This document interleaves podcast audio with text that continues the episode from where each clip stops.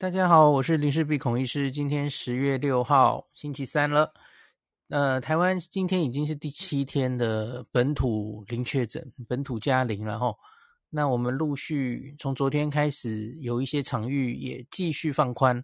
虽然我们是维持二期警戒啊，那可是，在各个场域都有陆续在放宽。比方说什么吃饭就不用隔板啦，然后又可以唱歌等等的啦，然后。那今天稍微跟大家讲一下，虽然是本土零确诊，那可是今天有呃早上其实就传出来了齁，台北市有两所学校呃班级预防性停课，那就传出是因为家长那个家长是机组员哦，那所以就有一位女性的染疫的副机师，那就是今天的一个算境外一入的确诊。那稍微来讲一下这一例，因为又是机师啊，吼，大家听到机师就会有点担心，吼，来说一下啊。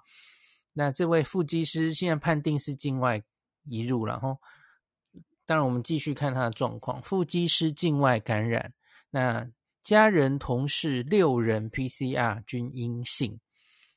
那大概念一下这个中央社的新闻，吼，她是四十多岁的女性副机师。那他，我我看起来看半天，看起来他好像是没有症状了哦，因为没有描述到他的症状。那他曾经于九月、十月，先后派飞美国、新加坡，九月、十月了哈。那感染地当然还有待厘清，我们不确定了哈，因为他又没有发病日啊。那他是这样的，他有已经二采 CT 值过了哈。那他八月初就接种了第二剂的莫德纳，所以他其实是莫德纳打好打满的人哦。两剂在八月初已经接种完，那到现在其实也不过应该大概是接种完的两个月内，所以理论上他的抗体其实应该是在很高的状态的时候哦。那可是他还是发生了一个突破性感染哦。那他是九月二十三到二十六飞安克拉治，那。现在是五加长程啦，五加九嘛，吼。那所以他在九月二十七到十月一号是在公司宿舍居家检疫。那后来他就出来嘛，那就是加强的自主管理，吼。后面的九天，那他在十月二号跟四号曾与家人接触，那三天又是当日派飞新加坡，单日往返，所以这是一个短程。那。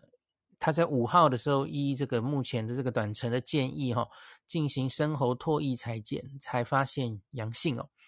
第一次阳性很高，他是十月五号 CT 值三十三，非常高。那顺便一提，他前面然后他六到九月，因为就是现在就是多次裁剪嘛，技师们都会很很时常都要需要裁剪，不管你是出发前或是回来。这个在在隔离期间都会采嘛，哦，那这个六到九月多次都是阴性哦，那最近十月一号其实也是阴性，那五号这次也就是从新加坡三日回来，五日阳性哦，那三十三，那今天十月六号隔一天呐，再给他二采，哇，到二十二去了。这就是我常常跟大家说的，你你不能只看一个值哦，一个定点这个，然后就说，诶，超过三十，它一定没有传染力，它一定是旧案。No，哦，要看这个时间变化，哦，那其实就是再测一次，看到 CT 值一路下降，就是病毒量一路变高的话，你大概就会知道，哦，这是一个刚刚发病的人。那另外也有帮他测抗体都测出来了齁，大家应该其实也蛮听我听我讲，听指挥中心讲，应该都很熟悉了哦。这位因为他有打疫苗嘛，所以也去测了 N 抗原哦。这个针对核抗原的抗体是阴性的，就代表他这个之前是没有得过感染的哦。那现在这一次的感染呢，那他也。太近了嘛，因为太新得到感染，所以他的 N 抗体还没有出来哦。那 S 抗原阳性那是废话，因为他是打过莫德纳嘛哦。好，所以大家应该经过上次的那个板桥那一个整个 Delta 的事件哦，那次也有好几位类似这样的吧，应该现在这个也很会判读了吼。那总之这一例是刚刚发病，应该是毫无疑问。那可是到底他是在新加坡还是在美国得？当然都有可能哦，我觉得都有可能。那我们来算哈，假如是美国得的，九月二十三到二十六，那到现在你看它是五号、十五号，那这样子是隔多少天哦？九天，哦，就是大概九到十四天左右哦。当然可以哈，这个这个，他他可能很大的几率当然是得 Delta，因为不管是美国或是新加坡，现在主要流行株当然都是 Delta 哈。那九到十四天的潜伏期完全可以啊，当然可以哦，没什么问题。只是普遍来说，现在好像一般认为，因为 Delta 它呃复制的速度哈。那个到你的呼吸道之后，复制的速度会比较快。一般来说，会觉得它的潜伏期好像反而是缩短的哦，它会比较快发病啦。那可是当然，这应该是没有一定的啦哈。假如第一个他有打疫苗嘛，吼，保有有一定的保护，然后其实又很注意自己，他他也许只是暴露到很少很少的病毒，所以他发病就比较慢。这当然有可能嘛，吼。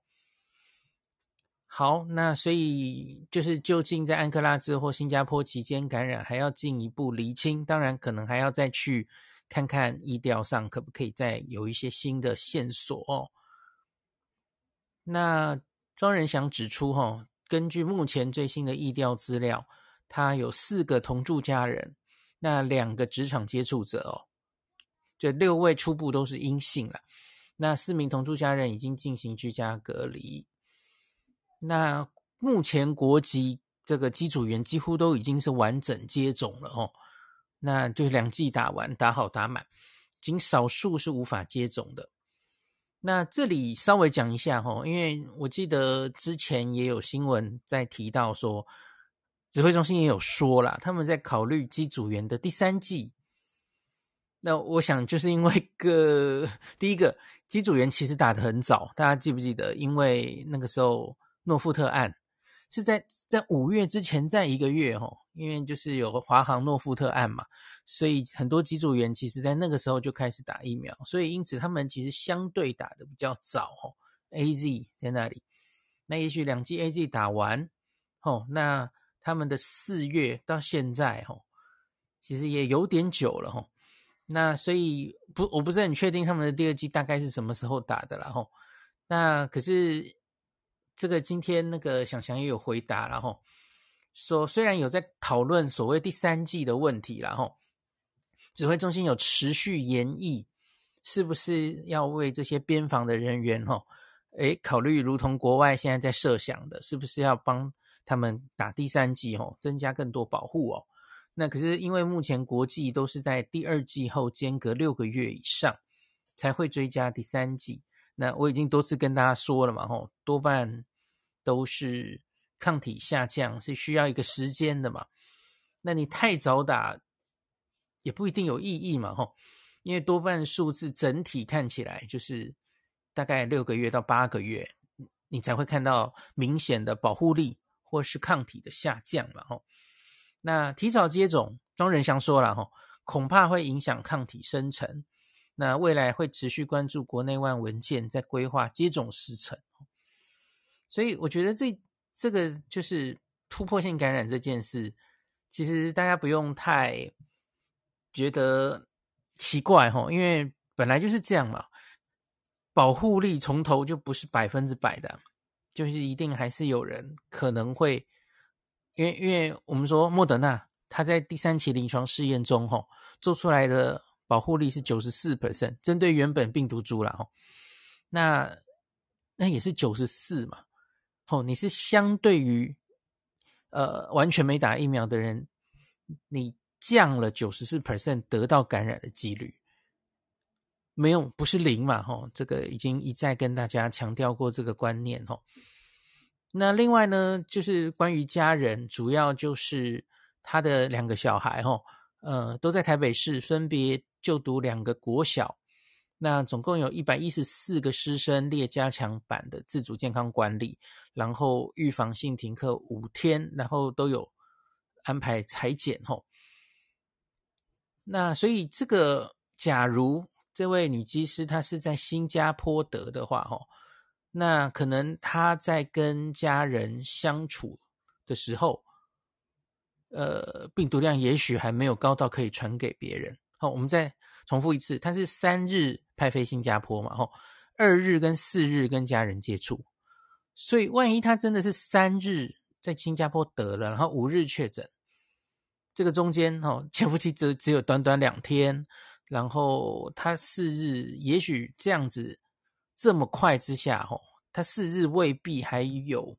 已经有很大的传染力了，虽然他自己是很快发病了吼，那可是我自己觉得好像美国会啊、呃，时序或是时间上机会好像会比较对一点吼，因为新加坡好像还是稍微快了一点吼，这样潜伏期才短短两天吼，所以假如我们想美国的话吼，那这样。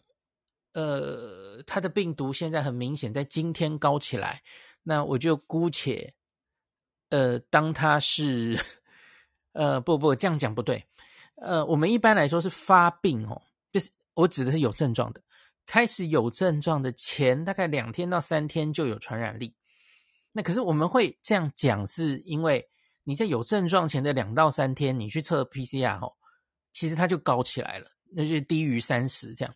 所以我觉得这一个人哦，第一个他可能是无症状，没有发病日哦。那可是我们现在明显抓到了他病毒量开始高的，就是今天嘛，十月六号。所以我觉得回头他在三号，虽然他是美国得的，然后可是他在二号跟四号跟家人接触的时候，他很可能病毒量还是低低的哦。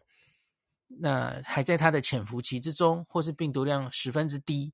因为它毕竟它是五号的病毒量才三十三嘛，吼，CT 值在三十三，所以我有我觉得有机会，它其实根本还没有传给家人了，吼，所以应该觉得这一关大概是还好了，吼，我们在后续看看这些框内的附近的人是不是都会是后续都是阴性，继续阴性，吼，好，然后我看还有什么。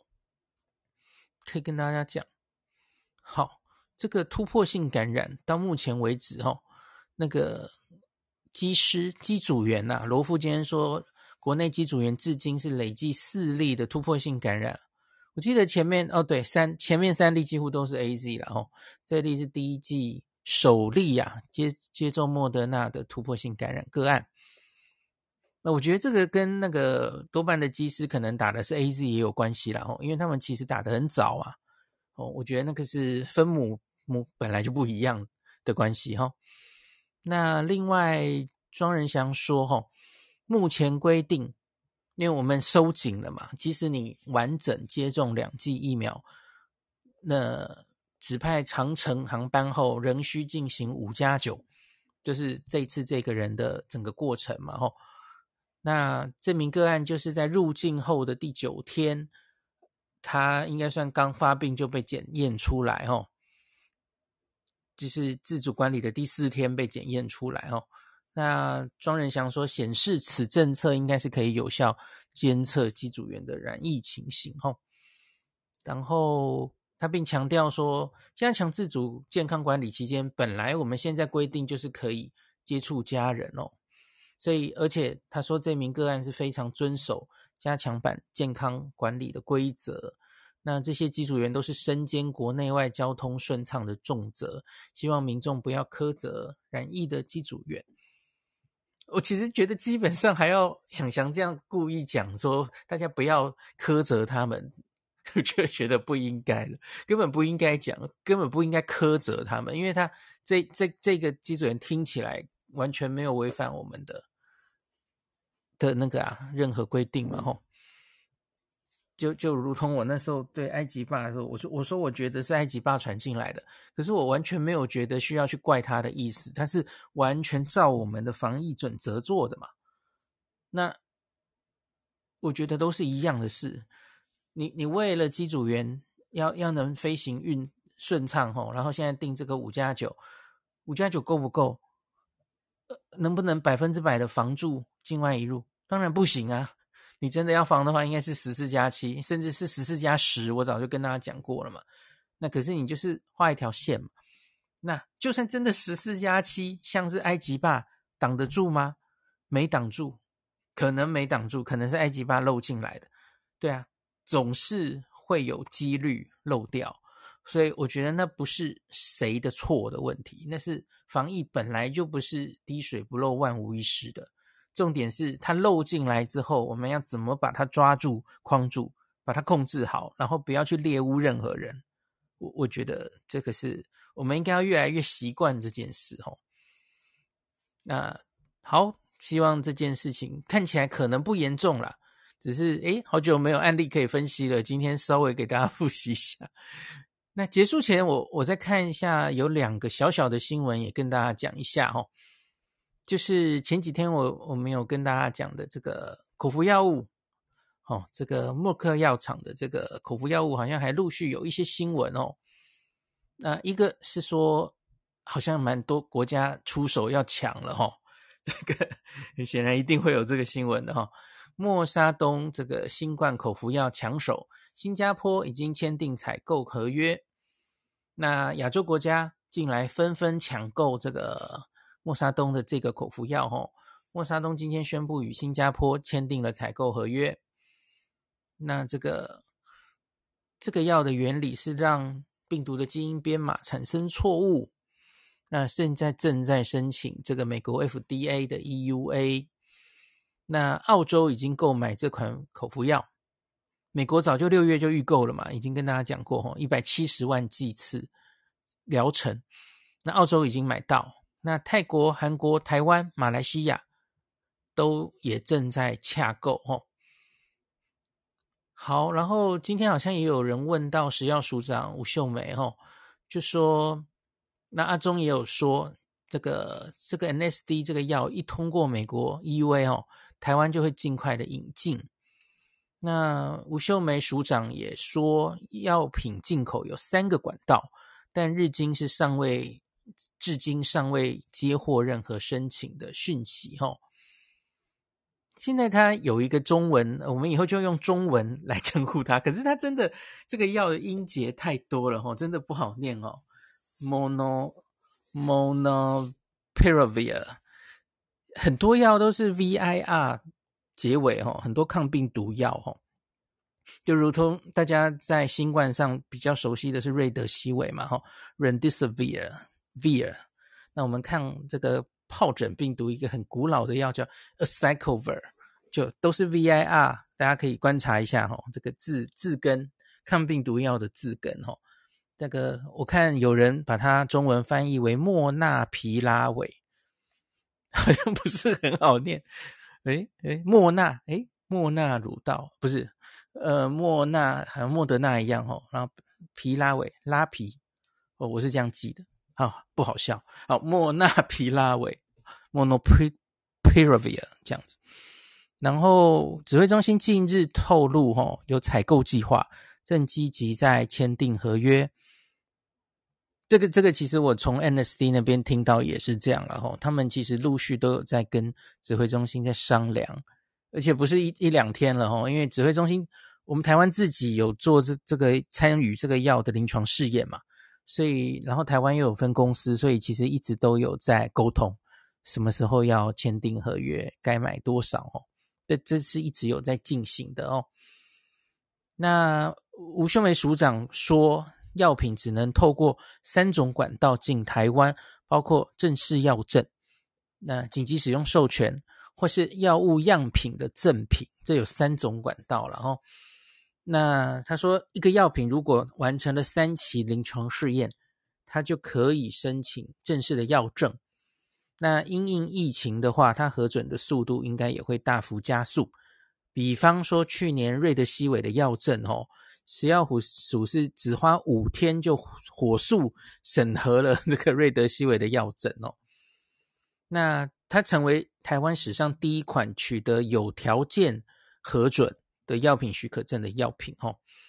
那若因应这个紧急卫生情势或国内出现缺药的情形，那也可以使用 EUA 啦吼，紧急这个紧急使用授权，尽速进口必要药物来台。那最后一个就是样品赠品吼，那由区域级以上的教学医院来申请供诊治，这大概有点类似专案的感觉吧吼。那申请。这供诊治危急或重大的病患，这样子，这三种三条路都都可以走了哈。那吴秀梅说，一般而言是药商向食药署提出相关申请。那可是这一次的采购单位是疾管署，食药署是负责审核。那目前还没收到申请，可真要收到申请，其实很快了。那我想要美国 FDA 先申请了哈，他们可能还在整理最后资料吧吼。完整的资料，也许台湾这边也还没拿到哦。这个这个其实根本不需要担心啊。那假如美国 FDA 一旦过哦，那个资料都很完整哦，连着 FDA 的证书啊，送 FDA 的那同一份资料，直接送到台湾 FDA 来哦，很快就会过的。那个那个不是什么问题。那只是就是不知道它到底可以提供多少量的问题，还有价钱的问题，然后。可是我想一进来应该还是一定是健保都会给付的啦齁，那只是量可能不多。我上次有跟大家说，可能一开始它的给付规范大概也是限缩在有担那个重症风险的人的轻症齁，大概是这样子的情形。好，那今天就简单讲到这里吧。